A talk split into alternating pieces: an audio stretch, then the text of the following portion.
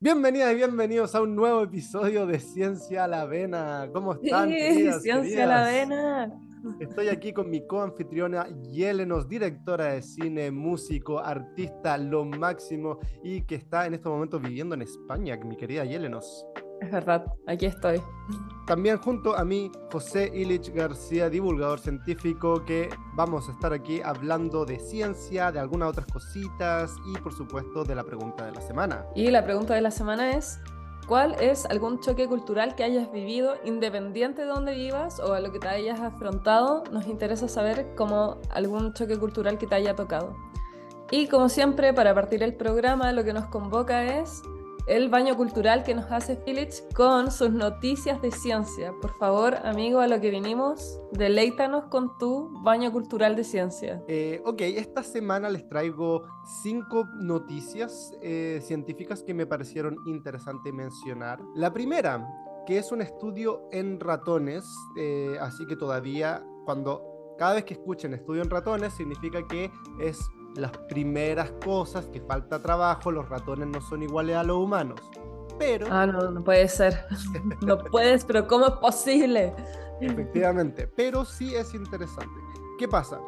Cuando en, en estos ratones y en muchos eh, seres animales, cuando las necesidades energéticas están satisfechas, ejemplo, has comido, se produce leptina de forma natural en el cerebro. ¿Ok? Hasta ahí estamos bien. Entonces, ¿qué es lo que hicieron con estos ratones? Les dieron leptina, entre comillas, artificial, estimulando eh, ciertas neuronas para que los ratones creyeran que este, esta componente había sido activado. ¿Y qué es lo que ocurrió? Que los ratones socializaron más. Eh, los ratones fueron, por ejemplo, a acercarse a las em, eh, ratones mujeres, o más bien ratones femeninos. Esto incluso funcionaba en ratones que tenían hasta tres días de hambre. Pero ya cuando el hambre era mucho, otros procesos empezaban a activarse en el cerebro y el hambre terminaba ganando. ¿Por qué esto es interesante? Pues, ¿qué pasa con humanos que tienen problemas de socialización y que además tienen problemas de desórdenes alimenticios? ¿Podrían estas dos cosas estar ligadas? Mm. Y quizás resolver uno de estos problemas te resuelve o te ayuda a resolver el otro. ¿Cuál hay que resolver primero? Eh, yo sospecho que resolver el problema de alimentación es mejor, es lo que te ayudará a resolver eventualmente el problema de socialización. Y este tipo de cosas, ahora, el por qué viene el, el problema de alimentación, ya eso puede ser otro problema, porque Ya. a veces las cosas son eh, círculos viciosos que uno incentiva al otro. Pero Sí. sí también te puede ayudar con eh, drogas o, o desarrollos de terapias nuevas que te puedan ay- ayudar a resolver estos problemas desde otro punto de vista. Y por eso esta investigación es interesante, pero de nuevo, falta, falta. Sí, bueno, y otra también como teoría que se está poniendo en boca últimamente es que sí está vinculado el desorden alimenticio con la violencia doméstica en las mujeres. Wow, Sí. wow. Así que, claro, se dan muchos casos. Por ejemplo, con la princesa Diana, Lady Di. Ya, pero un caso no es... eh, No, estoy dando un ejemplo, no un caso. o Ah, ya, sea, solo como que se fue el primero que se me ocurrió que fuera súper como visible, pero no, o sea, está estudiado. Y el estudio muestra que la gente que sufre violencia eh, eh, re- termina con desorden alimenticios o la gente con desorden alimenticio genera la violencia. No, al revés, es como una un síntoma de la violencia. Claro, porque en el fondo tú em- empiezas a vivir la violencia doméstica y desarrollas el trastorno alimenticio. Mira qué interesante, mira qué interesante. Y la verdad igual me hace sentido cuando la gente sufre violencia doméstica, suele bajar su calidad de vida en muchas áreas y Claro. obviamente la alimentación puede ser una de ellas. Y ahora que también me estás vinculando eh, la alimentación con el sueño, Claro, claro. Eh, bueno, otra noticia científica, esta no es tan positiva, eh, es parcialmente positiva. A ver, ¿qué es lo que ocurre? La mortalidad materna en el mundo ha disminuido, eso es algo bueno. En el 2020, por cada 100.000 nacimientos, 223 eh, madres mueren eh, aproximadamente en el mundo. Que eso, por cada 100.000 nacimientos, es un número bien pequeño. Y si lo comparamos con el, 2000, el año 2000, es 33% menos. O sea, en verdad el mundo ha avanzado de forma muy buena a reducir la mortalidad en el momento de nacimiento por parte de las madres. Eso está súper bueno. El objetivo del 2030 es que solamente 70 madres mueran por cada 100.000 nacimientos. El problema está es que desde el 2016 el progreso se ha estancado. No ha seguido aumentando el progreso. No, no se ha revertido, que eso igual es bueno, pero no ha seguido aumentando. ¿Por qué? Ah, no se sabe muy bien el por qué, ah, son múltiples factores. Lo que sí es que es bien difícil que la meta se logre este, el, para el 2030. Incluso hay ocho países del mundo cuyo progreso se ha revertido, es decir, sus, eh, más mujeres están muriendo cada año que antes. Y de esos ah. países, Estados Unidos y Grecia y Chipre son de esos países donde la mortalidad en las madres ha aumentado. ¿Por qué en cada uno de estos países ha aumentado? Obviamente eh, esto es un tema multifactorial que tiene que ser estudiado y seguramente las leyes de en torno al aborto que se han implementado en Estados Unidos pueden ser un factor, pero, pero en general lo que estos estudios muestran es que todos los avances que se hacen por hacer el acceso a la salud mejor ayudan, por eh, darle más dinero a la gente con poco, eh, con poco acceso ayuda, cual sea la forma de entrega. Mientras la gente tiene mejor calidad de vida, la gente muere menos, porque casi todas las muertes son por causas que podrían haber sido prevenidas. Me acuerdo rarísimo. La verdad es que no, no, sé cómo explicarlo. O sea, no sabría. Me gustaría, de hecho, como que alguien nos, nos diera los datos duros de que por qué ocurre este fenómeno. Por lo que leí, no habían explicaciones de por qué ha ocurrido esto, porque esto era un análisis más sobre los datos en general para hacer los cálculos que hizo, por supuesto, la ONU. Entonces ellos no estaban viendo caso particular de cada país, sino que estaban comentándonos por qué. Ahora viene el proceso de investigar por qué en Estados Unidos y en Grecia está aumentando la mortalidad de las madres al momento de dar a luz. Y mm. es bastante triste, la verdad.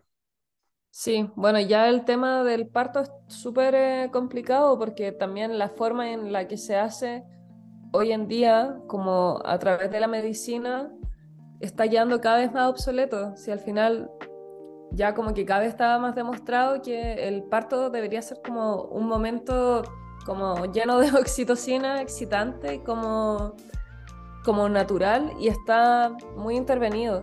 Tiene que ser como un momento de seguridad y de confianza y que en verdad como que falta indagar y investigar ahí. O sea, Sí, eso no significa que no vayan a un médico para tener a sus eh, hijas e hijos. Eh, tener un parto en casa es extremadamente peligroso porque muchas veces no pasa nada, pero en el momento que tiene una complicación, eh, problemas muy grandes pueden aparecer. Eso no es lo que estamos diciendo aquí. el tema no es no ir al médico, es que la forma y el trato de la medicina, estando ahí, tiene que ser tratada diferente. Sí, ah, tiene que haber mucho más eh, conexión madre-hijo. Eh, o sea, por ejemplo, he conocido muchos casos de mujeres, y que al parecer es algo común, que les ponen y les agendan cesáreas porque el médico se tiene que ir de vacaciones, entonces no puede esperar al parto natural. Y es como es que, ¿sabes que Esa semana no voy a estar y como me quiero ir al Caribe, vamos a hacer una cesárea antes. y viceversa. Mujeres como, no, yo quiero que mi hijo nazca el 13 de octubre, entonces pongo una cesárea para el 13 de octubre. Ambos casos son una pésima idea. Exacto. Exacto. Así que bueno, nada, hay ahí como algo que investigar también. Por supuesto. Y bueno, eso también está como con el, metido como con el capitalismo de la salud, pero bueno, ya. Cerebro y enfermedades. Eh, una estudiante de doctorado eh, que se llama Hedva Haikin, estaba investigando el corazón de ratones que sufrieron ataques cardíacos y la diferencia entre aquellos que fueron em, de, una, de una forma de su cerebro fue estimulado para tener eh, como emociones, o no sé si emociones porque son ratones, pero sensaciones positivas, versus uno que no le pasó nada. Y a los ratones que tuvieron estas como cosas positivas en su cerebro, los corazones que tuvieron, eh, que fueron infartados, tuvieron mucha menos cicatrización que los que no les hicieron nada, es decir, se veían más sanos. Lo que es otro de, un, de los muchos investigaciones que muestran que el cerebro afecta cómo sanamos. Y si el cerebro está en un estado más positivo, solemos tener mejores posibilidades ante las enfermedades que tenemos. El problema es que todavía no sabemos cómo el cerebro afecta de esta a nuestro sistema inmune, que finalmente es el que hace las reglas de cómo nos tratamos nuestras enfermedades, claro, como la magia. Y poder descubrir esa conexión significaría una plétora de nuevos posibles tratamientos para, por ejemplo, eh, cosas psicosomáticas, cuando te duele algo y se supone que es solo psicológico el dolor, pero quizás podrías encontrar una forma de activar eh, este como sé un poco más feliz y el dolor va a estar eh, va a pasar más rápido. No, es lo mismo que pensamiento positivo, pero Sí, no, lo entiendo. O sea, es que mira, la risa es la mejor eh, medicina, no tiene un trasfondo pachamámico, tiene un trasfondo químico neuronal. Exacto. No es eh, no es como se llama no sé, como algo esotérico. Claro, no, para nada. ¿Y hasta qué punto lo puedes llevar? ¿Podríamos, por ejemplo, hacer cosas con el efecto placebo para que fuera más potente de lo común? Eso, ese tipo de cosas son las que se quieren descubrir y este tipo de investigación generada por esta estudiante de doctorado eh, empieza a apuntar en la dirección correcta de los neuro... ¿Cómo se llaman estos investigadores y investigadoras? Neuro... Eh, eh, eh, neuroinmunólogos, es decir, como la conexión entre el sistema inmune y la neurociencia. Así que eso es noticia positiva de la semana. Bien. dos más y la última tiene que ver con Chilito. Ah. Oh, Dios mío. Ah. Siempre presente Chile dando vueltas. bien. Exactamente. bueno, pero antes de llegar a Chile, eh, Google eh, tiene su computador cuántico famoso que siempre, cada cierto tiempo salen las noticias y hace poco salió las noticias científicas debido a que han logrado hacer un paso importante en el desarrollo del computador cuántico. Porque todavía estamos muy lejos de que el computador cuántico esté en nuestras casas, pero este es uno de los pasos importantes que se tienen que hacer y es que han logrado reducir el error. ¿Qué es lo que pasa? Cuando tú tienes un computador común y corriente, tienes que los chips mandan impulsos eléctricos de entre ellos, por supuesto, que son unos o ceros. Esos impulsos eléctricos de una forma se traducen en unos y ceros. Ok, hasta ahí todo bien. ¿Por qué unos y ceros es bueno? Porque unos y ceros es el sistema binario y una vez que tienes unos y ceros puedes empezar a sumar, multiplicar y hacer todo lo que tú quieras cada letra cuando escribimos en Word la podemos traducir en un montón de unos y ceros, que eso finalmente se traduce en estos impulsos eléctricos. Ok, hasta ahí todo súper bien. Pero ¿cuál es la gracia de un computador cuántico? Que cuando un computador cuántico está haciendo sus operaciones no manda un 1 o un 0, sino que manda un 1 y 0 ambos a la vez que son la misma cosa porque están en forma cuántica y todo es todo al mismo tiempo y todo es muy raro. Ya, ok.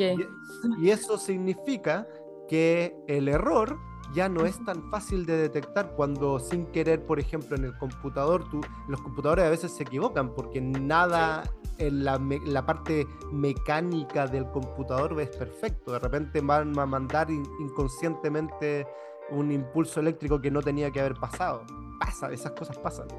Entonces, ¿cómo lo haces con un sistema cuántico? Donde en el momento en que tú mides, ya no puedes volver a, al estado anterior donde tenías el 1 y 0 a la vez. Mm. Entonces, después de mucho estudio y mucho análisis a estos científicos, se le ocurrió una forma bastante complicada de entender, que a mí todavía no me queda completamente clara. em, Wow. donde- sí, donde lo que básicamente hicieron fue utilizar un montón extra de estos eh, qubits, que se llaman, porque en el computador se llaman bits, en los computadores cuánticos se llaman qubits por cuántico. Usan muchos qubits para suplir el problema del error. ¿Y cuál es la gracia? Que cuando lo hicieron con un poquito, eh, pudieron corregir el error, pero cuando lo hicieron con más, uno pensaría que habría más error y no, le fue incluso mejor. Entonces, lo, lo interesante es que eh, en un futuro podría, este podría ser una, un buen indicio a crear computadores cuánticos con hartas eh, qubits y que todavía puedas mantener tus errores a un nivel tratable. Así que Claro. vamos para adelante. Bien, Bien. sí, bien explicado, bastante, bastante bien, te felicito. No, es- no es fácil explicar esas cosas. No, y, y tam- y entenderlas tampoco. Em, y finalmente, la última noticia tiene que ver con Neruda. Oh, Dios mío, ¿qué pasó ahora con Neruda? Pablito Neruda, em, no sé si muchos de ustedes saben, murió solamente 12 días después del golpe. El golpe de Estado, ¿ok? De- el golpe de Estado en Chile en 1973. 12 días después muere Pablo Neruda. ¿Por qué esto es- puede ser interesante? Porque Pablo Neruda apoyaba en la presidencia que fue derrocada por el golpe, muy abiertamente. Él era parte del Partido Comunista. Y su eh, chofer dijo que él creía que el Neruda había sido envenenado. Pasaron muchos años, se hicieron investigaciones eh, por un comité internacional, un panel internacional, no lo hicieron nadie chileno, estaba ahí, no era, lo hicieron en otros países, exhumaron el cuerpo y todo, y se había llegado a la conclusión de que pues Neruda no había sido envenenado porque no se había encontrado ni una sustancia extraña. Pero, ¿qué pasa? Que el juez a cargo del caso permite una nueva set de investigaciones y recientemente se publicó ¿Cuándo? eh, la- el set de investigación lo, lo permitió, no sé, hace varios años atrás, pero recientemente Ah, se vale. publicaron los resultados. Y los resultados dicen que el diente de Neruda, que fue analizado, habían restos de Clostridium botulium, botil- botulinum. Clostri- ah, Pero esto es como un hechizo de Harry Potter. Sí, estos biólogos, estos biólogos. Clostridium botulinum, que es una bacteria que produce la toxina botulínica. Ahora, ¿qué es lo interesante de esto? La toxina botulínica es, es una toxina, por lo tanto te puede matar y produce una muerte que se parece a las causas naturales. Mm. Mm. Entonces, de plot ¿Y de dónde sale este, esta, esta bacteria? ¿De dónde la puedes conseguir?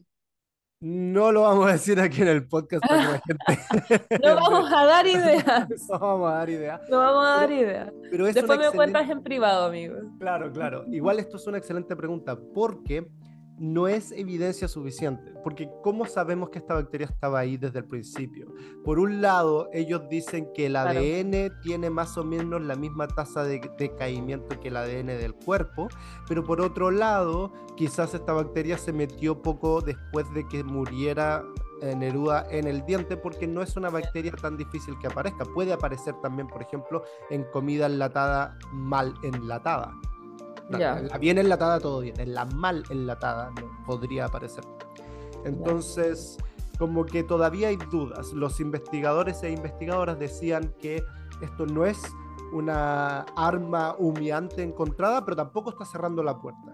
Y el Ya. juez no ha dicho nada, no ha dicho si es que va a, a permitir más investigación, si va a tomar una decisión, no se ha dicho absolutamente nada, pero ahí está eh, Nerudilla hueveando todavía desde eh, su muerte. Siempre, siempre ahí dando noticias. No se cansa ese hombre. ¿Y por qué no se encontró antes? Porque este tipo de descubrimientos son posibles gracias a nueva tecnología que no existía, por ejemplo, hace siete años atrás. Wow. Sí, sí, sí. Así que a todos aquellos que han matado gente en los últimos siete años, quizás ahora pueden encontrar la evidencia en los cuerpos que antes no se podría haber encontrado.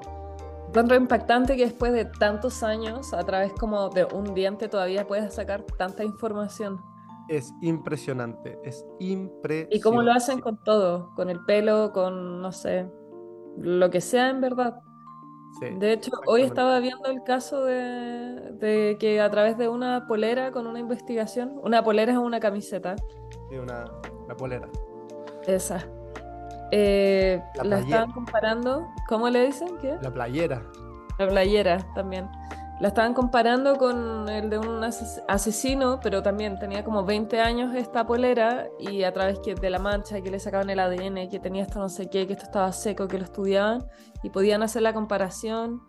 Pero yo sí, es que lo encuentro impresionante que a través de tantos años todavía se puede sacar información útil. Exactamente, es realmente impresionante y muchas veces esta investiga, estos nuevos descubrimientos han hecho que personas que estaban condenadas a muerte, por ejemplo en Estados Unidos, hayan quedado en libertad porque eh, la nueva evidencia los exoneraba. Cuando se eh, entregó por primera vez evidencia de ADN en cortes eh, de forma ya oficial, mucha gente fue exonerada por, porque los crímenes, los crímenes que supuestamente habían cometido no eran eh, culpa de ellos. Y gente que iba literalmente a morir fue, se salvó. Mm. Cuático. No, cuatiquísimo. Brígido. Brígides. Bueno, ¿qué nos cuentas tú, querida Yelenos? ¿Qué nos traes tú esta pequeña semana? Yo te traigo las respuestas de la pregunta. Perfecto, sí, porque tenemos la pregunta de la semana. ¿La puedes repetir, querida? Sí. La pregunta era, bueno, también sacando un poco el tema, porque José está viviendo en este momento en Alemania y yo estoy viviendo en España, y ambos hemos tenido como un acercamiento eh, bastante rápido y directo con muchos migrantes, porque cuando uno está en esta situación como que encuentra compañeros de viaje que están en la misma que uno. Exacto. Y que una. Así que, bueno, la pregunta era, ¿cuáles son los choques culturales que te han tocado vivir o con los que te has afrontado, ya sea en el país que te encuentres, todo es válido. Incluso si no has salido, también puedes vivir un choque cultural a través de una persona que hayas conocido en tu propio país, también vale. Exactamente. Entonces, eh, vamos una y una. Una respuesta. Me gusta, me gusta. Parte tú, parte tú. Eh, vale, acá voy a partir eh, con una que dice, hola, soy de México y aún, o sea, que cuando llegó a España corrían los pasos de cebra, que los pasos de cebra son los... los cruces peatonales. Los cruces peatonales, gracias. Oh, y que cuando llegó a España ya no le pasaba. Oh, qué maravilla. Sí. Pero dice esta persona que todavía le pasa, o sea, que todavía corre y es como que la gente le dice, pero si acá no, o sea, que los autos van a parar. Y como que tiene ese miedo internalizado. Y después. Es, un choque cultural positivo.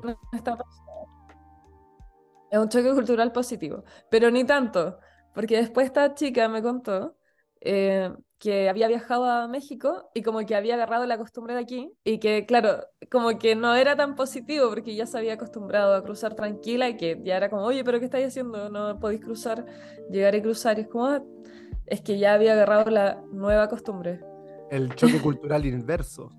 Sí, exacto. es que a uno se le van pegando cosas también después totalmente, de tanto... Totalmente, Es inevitable.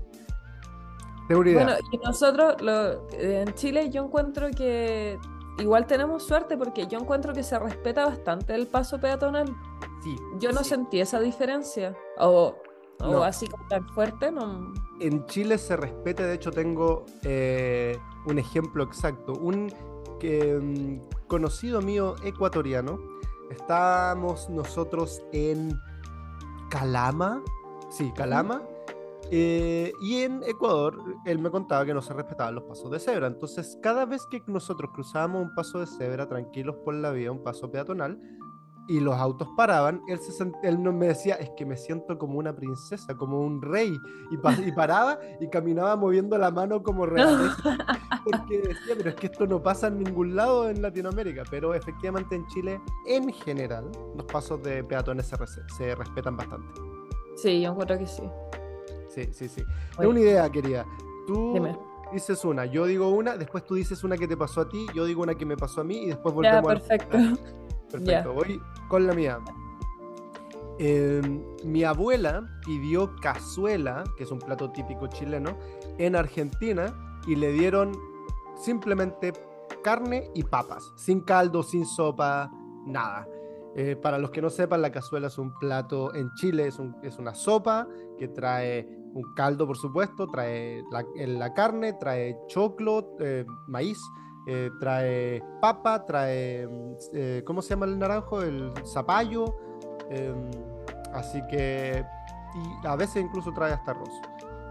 Em, así que bien extraño ahí los diversos nombres para los diversos eh, platos en el mundo. que de hecho, la empanada en España no es la empanada chilena. Y también me pasó aquí cuando me ofrecieron empanada. Y acá la empanada es como un rectángulo que parece como un pie o como un pastel. Y, pero es salado, pero de, de figura parece como un, como un kuchen, no sé, como una tartaleta de frutas. Ah, qué Pero raro. no la empanada en nuestro formato que es como eh, que te cabe en la mano. O sea, y este se corta en varios pedazos. Interesante. Igual hay que mencionar que cada país de Latinoamérica tiene su propia empanada. Exactamente. Así que todas son distintas. No hay nada mucho que podamos hacer al respecto. Exacto.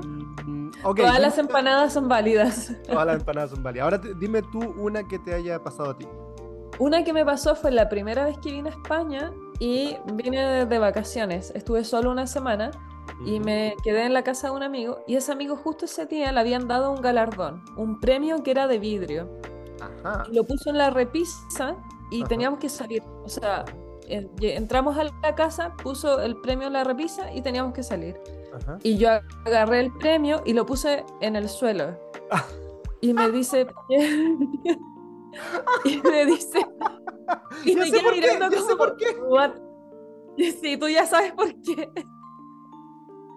Y me mira y me dice, ¿qué estás haciendo? Y yo le digo, por si tiembla. Y yo le digo, pero ¿cómo lo vas a dejar ahí tan a la orilla? Tu premio de vidrio, por si tiembla, déjalo en el suelo, después buscas dónde ponerlo bien. Obvio, Y él, obvio. ¿qué? Pero si acá no tiembla. Ese fue mi primer choque cultural y ni siquiera estaba viviendo acá, solo vine de vacaciones y fue como el primer día que estuve acá. Qué maravilla. Qué maravilla de choque cultural. Oh, qué genialidad. Es que ¿quién Em, deja? nosotros tenemos eso internalizado, de no dejar cosas al alcance de un movimiento telúrico, porque tú sabes que algo se puede caer, Por supuesto. porque va a temblar en el día, en algún momento. O sea, Sí. tú no dejas sea- las cosas ahí en equilibrio precario. Yo en el lugar donde trabajaba eh, hace poco acá en Alemania, eh, ellos tenían cajas que adentro tenían material de algo así como 50 millones de pesos. O para los que no sean chilenos, 100 mil dólares. En una sola cajita que me cabía en las manos. No era plata, era, eran materiales tecnológicos que iban a... Y la, la caja la apoyaba en una repisa y, no sé, un tercio de la caja un- o un cuarto de la caja quedaba en el aire. Porque acá no hay temblores. Entonces, Claro. ¿qué importa? Y yo así, pero... respirando así, pero mal. Obvio, es que causa estrés el saber que algo se puede caer ahí. Y lo mismo también con los cuadros.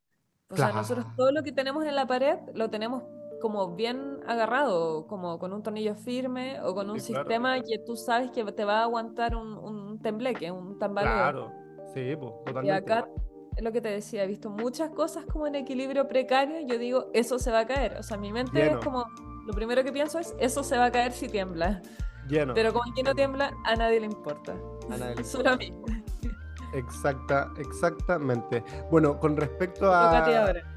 Te toca una a ti mía. tu, tu choque cultural personal. En Alemania hay una cosa con eh, el, el horario que, uff, aquí eh, se organizan, no sé, el, por ejemplo, el lunes organizan toda su semana, que ya, ok, pero incluidas todos los carretes y juntas con horarios de inicio y término hasta el domingo y a veces hasta la otra semana o todo el mes. Entonces, muchas veces tú dices, voy a organizar algo para mañana, para el viernes, para mañana, para que hagamos algo. Nadie puede. Todos ya tienen ubicado el viernes. Entonces, ok, ya, ok. Lo organizo el lunes para el viernes. No, no. Muy, muy, no, ya fue ya. Tienes que organizar con mucha anticipación y asume que nadie va a poder muchas horas tampoco, porque van llenando y, y, siempre todas las cosas que ellos hacen preguntan hora de inicio y hora de término, siempre. Claro. Y la hora de inicio, o sea, tú no llegas tarde. Pues llegas cinco minutos tarde ejemplo... y aunque sean tu amigo del alma, se enojan. Claro. Imaginemos que tu amigo Kuchen, eh, sí, no, sí, tu amigo Kuchen eh, tiene una fiesta. ¿Se usa ya que te invitan? Así como ya eh, quizás no puede ir o no puede salir contigo, pero te va a invitar a su actividad, como lo hacemos nosotros, como Claro, es el cumpleaños de mi amiga Pepita, pero yo te invito a ti.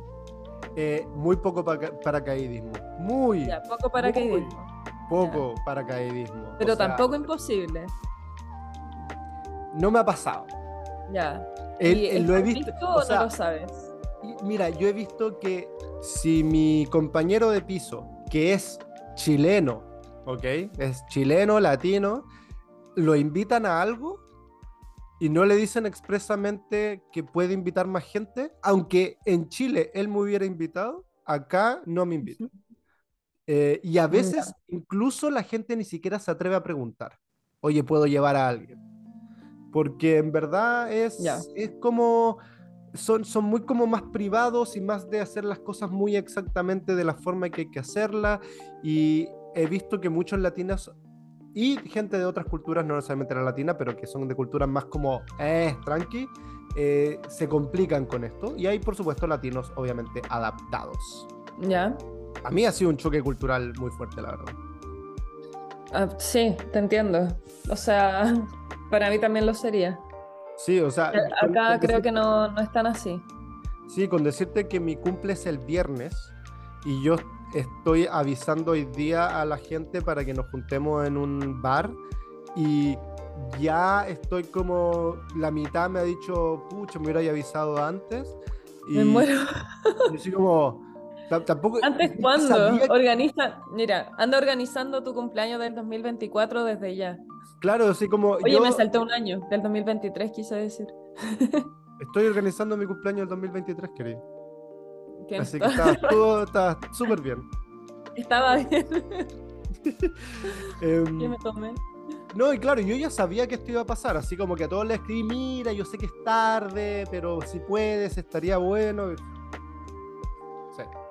Así que, sí. bueno. Oye, ¿y cuántas bueno. veces nosotros, tú y yo, nos mm. llamamos como, ¿qué estoy haciendo? Voy para allá. Oye, ¿en qué estás? ¿Quieres venir? O Mil sea, veces. Mil veces. Una locura. ¿En Una qué locura. Y es tan bonito cuando te llaman. Oye, ¿en qué estás? Sí. ¿Quieres venir? ¿Quieres hacer algo? ¿Te pasó a buscar? ¿Vamos para allá? Me gusta sí. también esa improvisación. Total, o sea, a punta de esa improvisación es que tuviste un eclipse de sol. Es verdad. ¿En qué, está? ¿Qué quieres hacer? ¿Quieres ir al eclipse conmigo? Es mañana. Corta. Ya, vamos. Sí. Si vas tú, si vas tú, me apetece. yo muchas veces le llamé a Yelenos cuando estaba, ella vivía en Provi, yo estaba por Provi, me daba cuenta que tenía una hora libre. Yele, tengo una hora libre, nos tomamos un tecito, un cafecito, algo, y si la Yele estaba disponible, pues nos juntábamos muchas veces. Estábamos. Así salió que yo trabajara en la película que hicimos juntos, porque Yelena es directora de cine, dirigió la película Cierto. Error 113, y yo la llamé un día random, y ella como, oh, amigo, estoy hasta el copy, ayúdame, y yo como, sí, voy, obvio. Copy, copy. Así que sí. Bueno, cuéntame sí. otra de las respuestas que te llegaron, querida. Ya una. Pedí tortilla de acelga y me miraron raro. Así. Okay. Esa la entiendo porque a mí me pasó exactamente lo mismo, pero yo no pedí de acelga, me pasó a mí esto. Que fui a un lugar y dije, hola, eh, ¿qué hay para comer eh, vegetariano? Pregunté, me dijeron, hay tortilla. Y yo dije, ¿de qué? Y me quedaron mirando, ¿cómo de qué? ah, claro, porque en España es la de papas. Claro, es, acá es una tortilla. Nosotros tenemos tortilla de zanahoria, de arroz, de acelga, de espinaca, de lo que se te ocurra, hay tortilla de eso. Claro, claro, claro. Entonces, claro, esta chica, hola, hay tortilla de acelga y quedaron como, ¿qué? Y la entiendo, porque me pasó lo mismo cuando dije, ah, tortilla, ¿de qué? Y me quedaron mirando como, ¿qué? ¿Cómo de qué? Como la de tortilla. claro. La única que hay, como, ¿cómo que de qué? Claro, que para nosotros la única que hay de ellos es simplemente la tortilla española. Exactamente. Qué buena, qué buena. A mí me llegó uno que em, lo mucho, y esto también se traduce acá en, en Alemania, lo mucho, me llegó un lo mucho que fuman los españoles. No sé si eso será cierto. Me llegó esto también de aquí. Acá- Porque una chica de España me ponen, fuman demasiado y he visto muy normalizada la cocaína, no así la marihuana. Cacha, cacha. Yo no he visto normalizada ni la marihuana ni la coca, pero el fumar, uy, hermane, aquí se fuman todos los partes, todos los restaurantes y bares permiten fumar adentro, es Yo terrible. encuentro que acá también se fuma muchísimo en comparación a Chile, porque también sí. se fuma harto en comparación a qué. Yo encuentro que, claro, también desde de dónde vienes, Claro, pero claro. de nosotros que somos de Chile, yo creo que en comparación en Chile, acá en España se fuma muchísimo. Muchísimo, muchísimo, muchísimo, muchísimo. Y la Y gente fuma dentro de las casas. Lo de la marihuana también, yo, em, o sea, también he visto que aquí eh, como que la marihuana es como más difícil de... Yo, yo encuentro, encuentro que acá como que no veo tanta marihuana como veía en Chile. Y lo de la cocaína también sí que lo he visto más normalizado. En Chile, una de cada tres personas en cualquier fiesta tiene marihuana. Es impresionante. Está muy normalizado el acceso a la Sí. marihuana en Chile. Yo sé que Total. pueden haber algunas cuantas personas que nos estén escuchando que ahora están escandalizadas, pero sepan que es verdad. La marihuana en Chile está en todos lados, es extremadamente fácil de conseguir y, Mm. y en general es bastante confiable. Eh, si es que quisieras conseguir, no vas a conseguir algo como eh, mezclado con cosas raras. Es muy probable que puedas conseguir marihuana supernatural. Acá en. Alemania eh, yo no veo mucha marihuana en general. De- rara vez he olido, he, he sentido el olor de marihuana. Lo sentí una vez en Colonia en la calle y nunca más. Mm. En Colonia. Sí, en Colonia. Sí. Donde nace la colonia, literalmente. Ahí se inventó la colonia. Por eso la colonia se llama colonia. Me encantó. Eh, sí. dato random, de pasada. Sí, sí, sí, sí. Te toca, te toca. Eh, ya. Con una personal ahora, ¿no? Sí, sí, sí, claro. O te leo otra. Em, ¿qué más tengo que me haya pasado a mí? Ah, eh, cuando invité a una, a una amiga a casa, porque la invité a mi casa, o sea, donde yo vivía en ese momento, y estaba así como, como, se lo tomó como algo muy personal, o sea, estaba muy agradecida, pero ella sentía que nosotros habíamos formado un vínculo muy especial, lo cual dije, mira, qué bonito. O sea, pero también te voy a ser sincera, para nosotros no es nada especial invitar a alguien a la casa. Bacán, sí, que si tenemos vínculo especial, sí, sí, está bien. Pero no por invitarte a la casa, como porque eso para nosotros es de lo más normal del universo. El, el Somos desde. muy de hacer cosas en la casa. El Sí. desde. Eh, Sí. De hecho, yo siento que nosotros como de mentalidad somos de puertas abiertas y de ser amigos hasta que se declare lo contrario. Que Mm, tú mm, conoces a alguien y siento que nos hacemos amigos como de inmediato y mm. si es que no hay feeling, tú dejas esa amistad y te haces como conocido, pero siento que somos como muy amistosos en ese sentido, como un poco confianzudos también. Sí, confianzudos totalmente. Igual también siento que este concepto de invitar a la casa y no, por ejemplo, juntarse en un bar o un restaurante o lo que sea, es porque Es también en. Chile. Sí, o sea, no, no, no, la gente en general no tiene plata para ir saliendo todos los fines Ya, de por eso. semana, todos los días de la semana. Entonces es mucho más normal invitar a la casa o quizás a un parque, pero ¿por qué iría a un parque en Chile? Digamos, la mayoría son terrible malos. Ya, yo siento que como un poco de ahí nace y ya se instauró como algo cultural, porque yo Totalmente. creo que nosotros, independiente de que tengas o no tengas dinero, tú igual tienes esa tendencia a invitar a casa. No somos tan de juntémonos en un bar y acá siempre es, la junta es fuera de casa. Claro, Entonces, claro. claro, que invitó a una amiga española a mi casa y se lo tomó como, y fue, no sé, muy, como al segundo día de conocerla, entonces como que lo sintió como algo muy personal y como que estaba así como muy contenta, eh, afortunadamente, porque también se podría haber espantado, porque en ese momento yo ni siquiera pensé en eso, para mí es como la costumbre de... Claro, claro. Qué interesante. normal. Y nosotros, nadie se escandaliza de, o sea, cualquier otro latino que te invita a su casa, ninguno de nosotros lo encontraríamos raro, Ah, creo, sí, sí, sí. creo yo. No, para nada.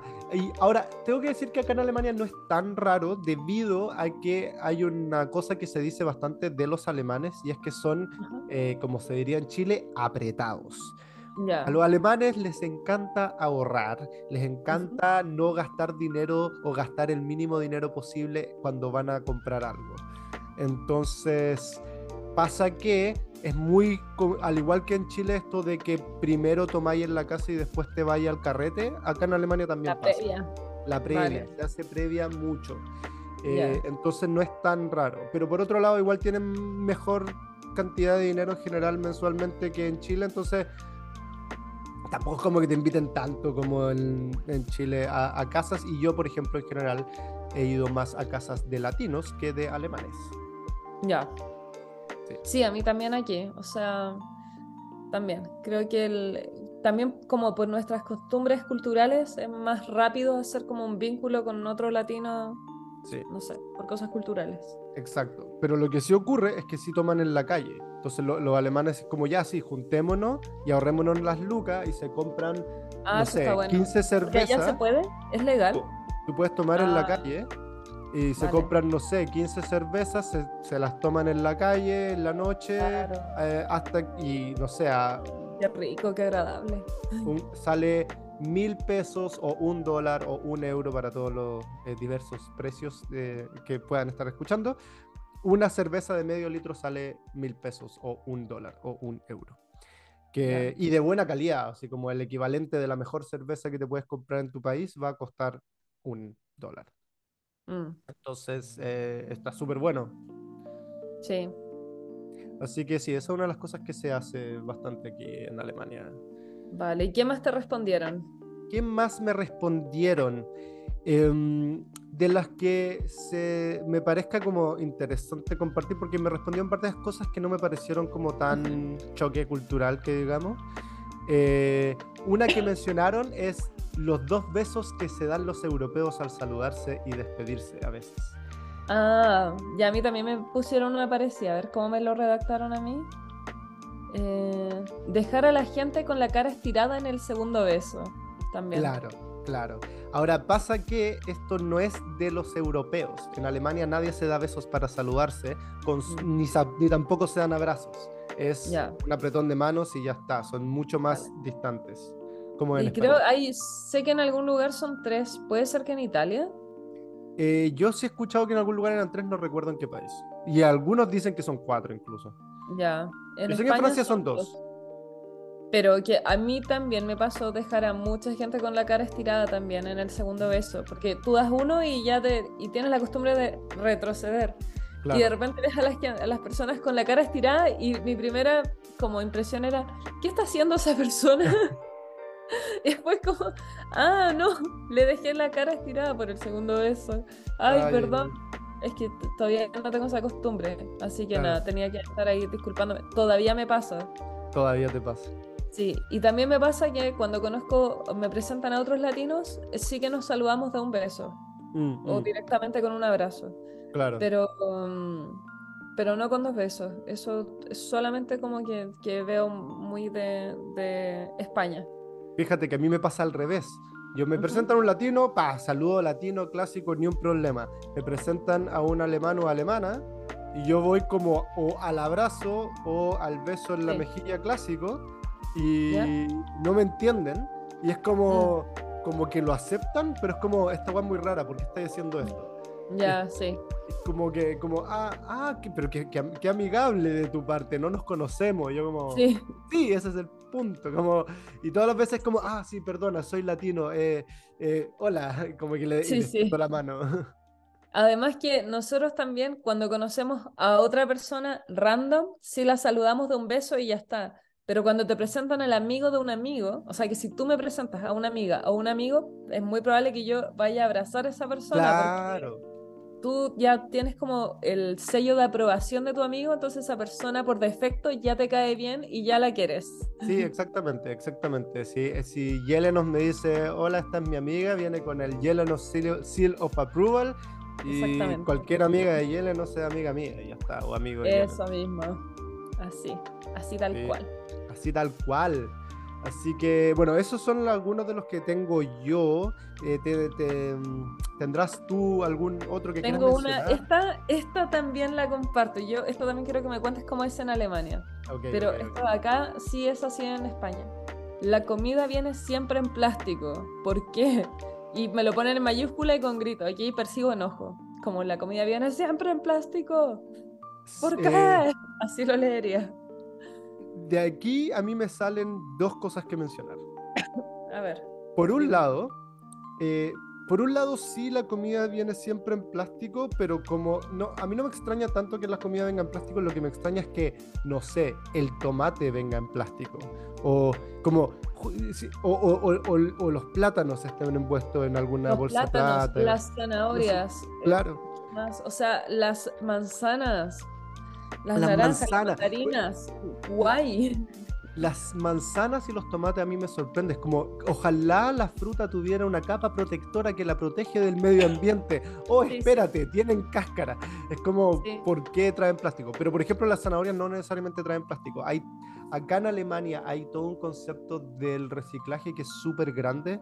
Entonces, cuando aparecen estas cosas como que vienen envueltas en plástico, como que todo se contradice en mi mente. Pero por otro lado, yo tengo seis basureros. Claro. Entonces, como yo abro cualquier objeto para cocinar y tengo que, no sé, pues, la, la tapa de la lata del, del del frasco de vidrio de salsa de tomate va en un basurero y el frasco de vidrio va en otro basurero. Y, y, la, y, la, caja de plástico donde vienen los tomates va en un basurero y así, y el papel va en otro lado, y la basura orgánica va en otra parte porque la basura orgánica se utiliza para generar tierra de hoja que después te venden en los supermercados y así con un montón de cosas. Entonces, cuando tienen estas cosas raras como de envolver hueá en plástico, a mí me pasa como, ¿por qué estáis haciendo esto? Es muy raro. Y lo otro que acá venden la, la sandía abierta por la mitad en plástico también. Yo no he visto sandía. Sí. Sí. Oh, no sé qué más triste. Bueno, es una sandía que, que, yo nunca había visto también. Es como una sandía que venden aquí, que no es la sandía de paine de Chile. o sea, no es nuestra sandía gigantita una baby sandía redonda. Pero está rica igual. Acá la fruta y la verdura, la verdad que no están buenas. Si te soy honesto, los tubérculos y todas esas cosas que son como debajo de tierra no, son mayor problema. Pero los tomates, las paltas, para qué decirte, eh, aparte que son carísimas, eh, no, están buenas. Los tomates no son particularmente ricos. Nada ninguna fruta y verdura es particularmente rica. Pero los quesos. Los quesos. ¿Así? Sí. Bueno, los quesos en España igual. Bueno. Sí, sí, sí. Eh, yo, bueno, eso tengo por acá, no me llegaron muchas más. Eh, ¿Hay alguna que te gustaría mencionar de, tu vida cotidiana? Porque a mí me queda una de mi vida cotidiana que me afecta profundamente. Ah, de, de mi vida cotidiana. Eh no que se me ocurra ahora, así que di la tuya y quizás de la tuya me acuerdo de una mía. En Alemania tienen un como especie de odio intrínseco a la digitalización terrible. Eh, mm. la mitad de los negocios no acepta tarjeta. Oh, qué raro. Muchos y acá es al revés. Es como solo tarjeta. Claro, no, la mitad no acepta tarjeta. De los que aceptan, muchos te aceptan solo sobre cierta cantidad de plata, que es como, no sé, 12 euros, que muchas veces es más que el plato del almuerzo. Eh, o em, te dicen, no, sí, aceptamos tarjeta, pero un tipo de tarjeta específica que solamente existe en Alemania y que no todo el mundo tiene. Y es como, hermano, quiero pagar con mi celu, ¿cachai? Como no quiero tener que andar con la... Eso por un lado. Y por otro lado, el gobierno mismo no le gusta lo digital. En Chile, por ejemplo, tienes todo este sistema de, no sé, pues quieres tu certificado de nacimiento, te metes a registrocivil.cl, lo descargas y se acaba. Es una maravilla. O sea, yo creo que somos unos privilegiados por el sistema digital que tenemos en Chile. O sea, hasta la postilla ahora es digital.